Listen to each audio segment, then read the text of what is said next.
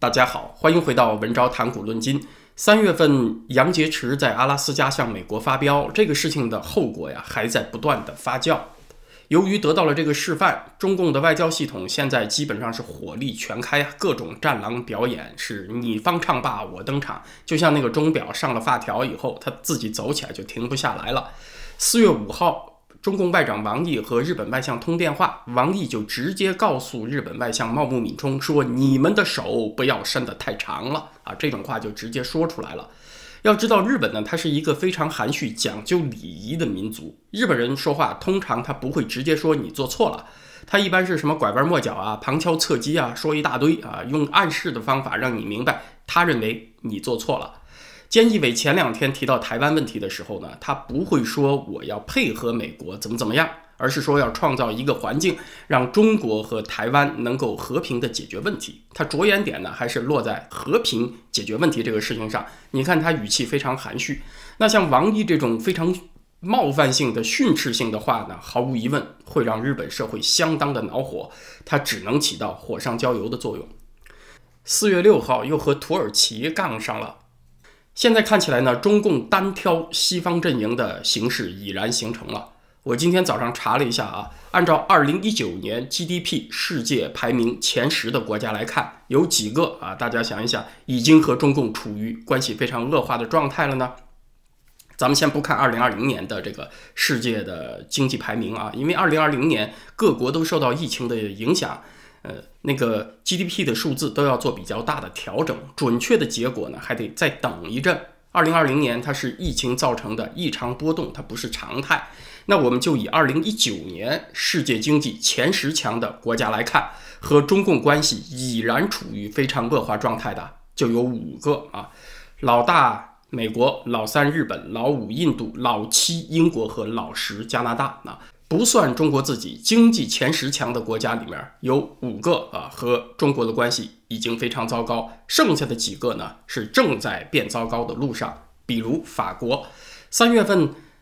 中共驻法国大使馆的推特就点名对一个法国的学者搞人身攻击，说人家是小流氓什么的啊！很多法国媒体报道引起了轩然大波，导致法国外交部召见中共驻法大使卢沙野啊。这位沙野大使呢，还不依不饶地摆了法国一道啊，说我今天日程安排很紧，我没空啊，明天再说，拖了人家一天。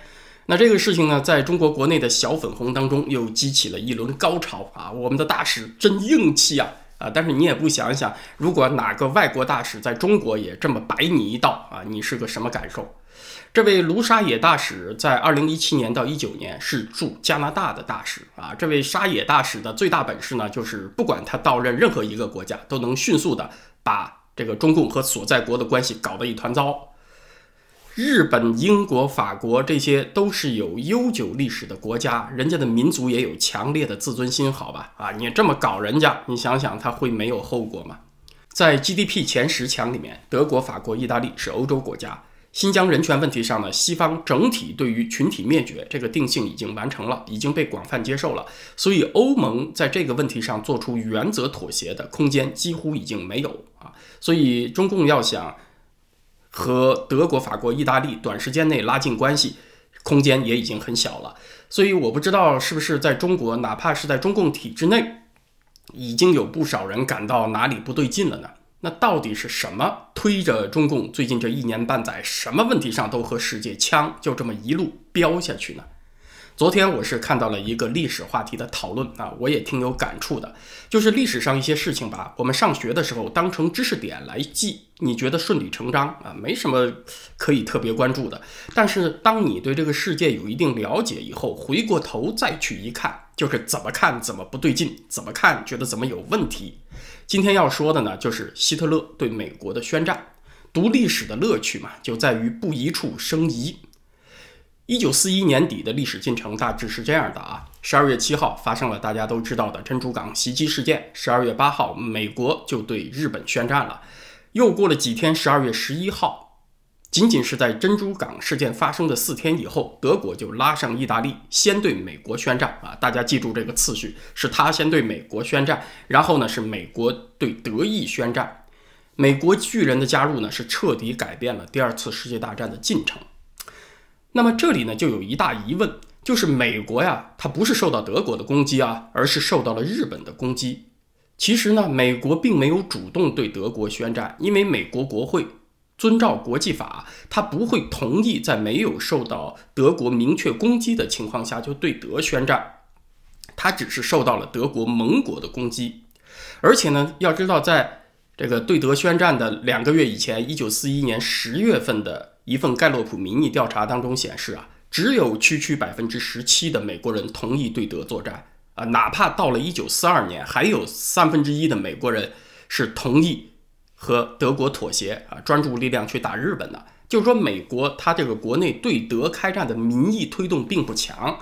美国是个民主国家，只要希特勒不主动对美宣战，美国国会它非常难去对德国主动宣战啊。结果呢，还真的就是希特勒这么一愣头青，自己主动跳出来拉上意大利向美国宣战。那罗斯福呢，正是一拍大腿求之不得呀。本来他就是把德国当成首要敌人的，我正愁找不着机会修理你，你自己送上门来，不是正合我意吗？这里的问题就在于。其实希特勒他并没有对美国宣战的义务啊，他纯粹就是自个儿发飙送上门去的。一九四零年九月份，确实德日意三个法西斯国家签署了同盟条约，但是条约里面规定的是，如果美国攻击日本，德国有义务对美国开战。反过来呢，要是日本你主动去进攻美国呢，德国可以看着办，我可以宣战，我可以不宣战。所以希特勒他实际上是没有条约义务跟着日本一起打美国的。而且在珍珠港袭击之前，日本也没有通报德国，他出于保密需要，也是瞒着盟友的。那希特勒他怎么就这么主动的往日本身上贴，和他一起发飙呢？而且你从现实层面来看吧，希特勒对美国宣战，他没有任何抢夺战果的可能，因为整个太平洋他都没有能力介入，他连渡过英吉利海峡的能力都没有，他能跑到太平洋去抢夺战果吗？不管是新加坡、香港、缅甸啊这些英属殖民地，还是什么爪哇这些荷兰的殖民地，那都是日本人打下来的，没他什么份儿啊？难道仅仅是因为希特勒发疯了吗？可是要知道，在一九四一年十二月份之前，他还是一直回避和美国公开撕破脸的。一九四一年三月份，美国国会通过了租借法案，支援英国嘛，为英国提供战争物资。八月份，英美就签了那个大西洋宪章。两个国家联合反潜，打击在大西洋上活动的德国潜艇，啊，就为这个事儿呢，希特勒还特别指示海军不要主动攻击护航的美国军舰，免得给美国国内的反德势力找到开战的借口。一九四一年七月，美军登陆冰岛是去接替英军，阻止德军的进攻。那这种敌意非常明确的举动，希特勒这种横人也忍了啊，还是不和美国人闹翻。进而呢，美国又冻结了轴心国在美国国内的全部资产。呃，德国驻美除了大使馆之外，领事馆也全都关了啊！就这么过分的举动，希特勒也忍下来了。反正你都忍了这么久，你何妨再多忍一阵呢？又没有什么战果可抢。日本攻击珍珠港以后，他完全可以视形势的发展再决定对美国要不要宣战嘛。结果他就急吼吼的对美宣战，相当于呢给美国大兵发去了一封邀请信。啊，呃，如果他不主动对美宣战的话，美军登陆北非，后来登陆欧洲，时间上应该是会在推迟的。所以这个对美宣战呢，现在回过头去看，就是特别令人费解的一个事情。它是一个标志性事件，表示希特勒呀，他的判断处于一种失衡的状态，他是按一种一厢情愿的角度来理解国际形势发展的。它不是从客观现实出发，因为事后我们如果从客观现实来分析的话，他能找出一条对美国开战的理由，就能再找出一百条不宣战的理由。所以从那以后啊，一九四一年底以后，希特勒在大形势上的把握就没有再对过了，一错再错，直到他命运的终结。关于希特勒对美宣战的动机，虽然有一些解释，但是没有完全令人信服的解释。一种比较流行的解释呢，就是说。希特勒希望日本在太平洋上拖住美国，那美国就顾不过来了吗？分身乏术，就会减少对苏联的援助，这样德军呢就可以集中精力，快速的把斯大林解决掉啊！这种解释呢，在逻辑上完全讲不通，因为哪怕德国不对美国宣战，日本在太平洋照样会出力干活嘛。日本打不打美国和德国宣不宣战其实是没有一毛钱关系的。日本从来也没有指望德军能够进攻美国，或者你派什么远征军到太平洋啊来帮助日本，压根儿就没有这种奢望。你连英吉利海峡都过不了，你还到太平洋来呢？那简直就是白日做梦。那你还不如说你上月球更现实一点呢。所以德国的对美宣战，它最多只算是一个声援，它对太平洋战场是没有影响的。啊，所以它不存在什么帮助日本去拖住美国的作用。呃，另外还有一种解释呢，就是一九四一年底，德军在进攻莫斯科的战役当中受挫，德军战无不胜的神话被打破，希特勒恼羞成怒，想通过对美国这个巨强宣战，这这个举动打一针鸡血，提升德国的民心士气。啊，这种解释最大的问题呢，是它没有事实依据，因为不管是二战以后。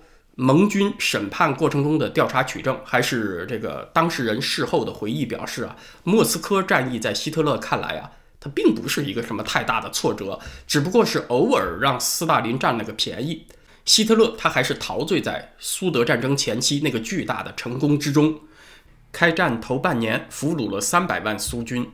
这么大的成果，任何一个人我估计都会有点飘飘然啊。其实那个莫斯科战役啊，没有对他构成太大的打击，他仍然对自己的必胜有坚强的信心。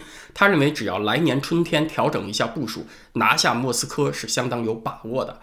他其实并不需要通过对美宣战给自己惹这么大一麻烦来打鸡血、提升民心士气。尽管说。希特勒对美宣战没有太令人信服的解释吧？但是希特勒他的头脑在一九四一年有一个明显的转变，这个轨迹还是摸得着的。就是从苏德战争开始以来，他对世界大形势的判断呢，逐渐就失衡，就越来越一厢情愿，一路飙下去。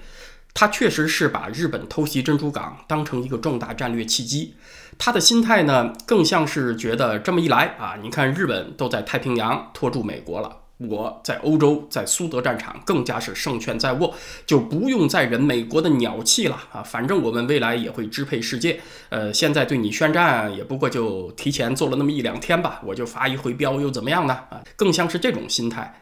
时过境迁以后呢，我们回头来回顾历史啊，如果你很理性的看待呢，反而是觉得让人有点摸不着头脑。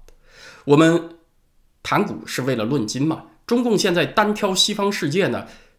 你要理性的看待，确实也是让人摸不着头脑。你说你就制造一个敌人就够你喝一壶的了啊，和世界的老大美国单挑啊，还嫌不够，还要同时制造这么多敌人，那是不是确实这个脑子有点秀逗了呢？啊，为什么要这么干呢？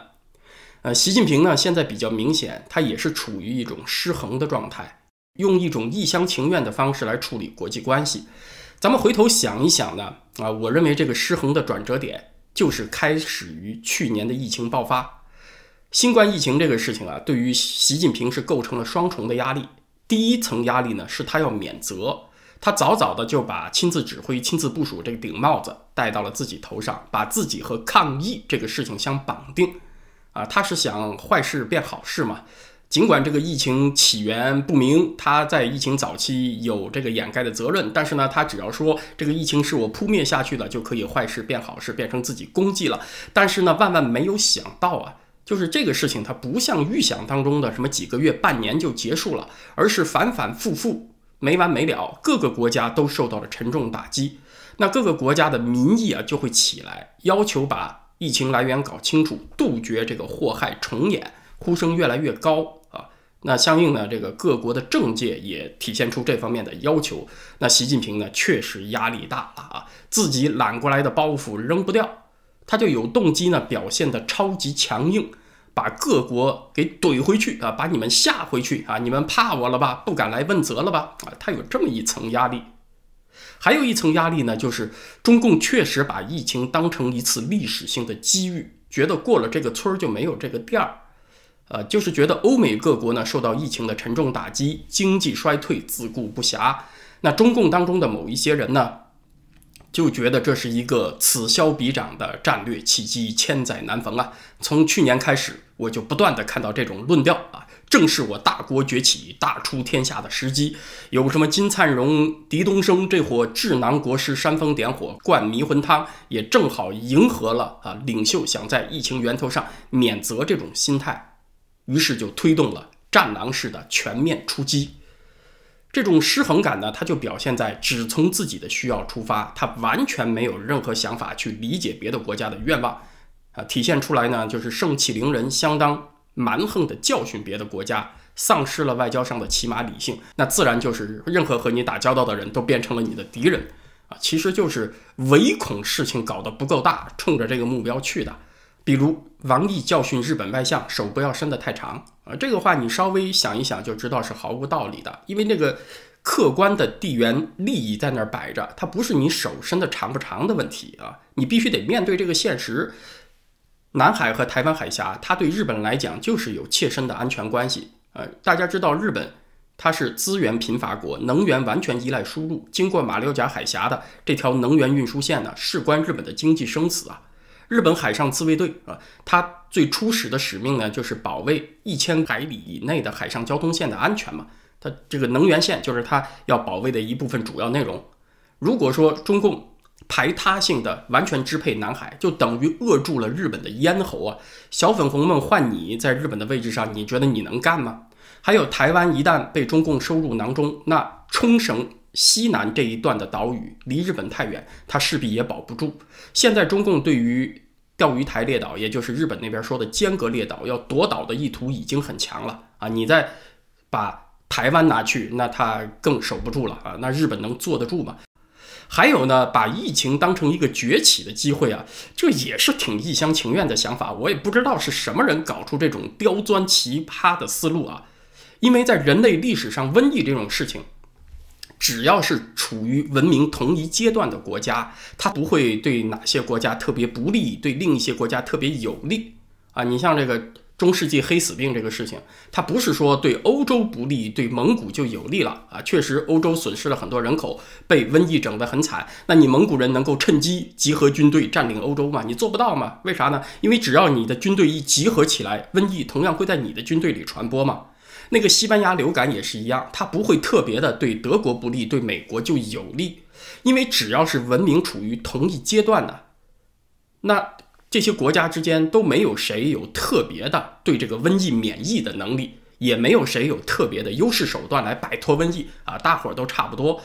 如果说目前这个新冠疫情它不足以对中国经济构成瘫痪式的打击的话，那其他国家呢，可能它管理会松一些。但也不会损失严重到瘫痪式的程度，因为从根本上决定这个疫情损失的，它还是你这个国家的公共卫生水平还有科技水平吧？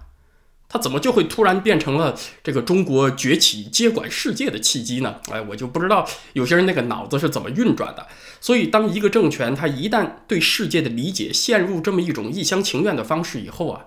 呃，他就会像希特勒当年干的那事儿一样啊，一九四一年干的那个事儿一样，一路硬杠狂飙下去啊，那那个后果呢，也就可想而知，没有太大悬念了。今年二零二一年，离一九四一年正好八十年，这也算是人类命运的另类轮回吧。今天的话题呢，咱们先聊到这儿啊。明天星期四，在咱们的会员网站文招点 ca 上，我想聊个什么话题呢？就是蒙元的历史。最近呢，我看了一些这方面的书啊，有点感想。对于喜欢读历史的朋友来说啊，元史它一直是特别另类的一部分。首先，这个元史里面的人名就特别不友好啊，呃，这个里面的蒙古人的名字都不是赵钱孙李嘛，左一个托托，右一个帖木儿啊，蒙古人就这些名字翻来覆去几遍重复以后就把你绕晕了，你就不知道谁是谁了。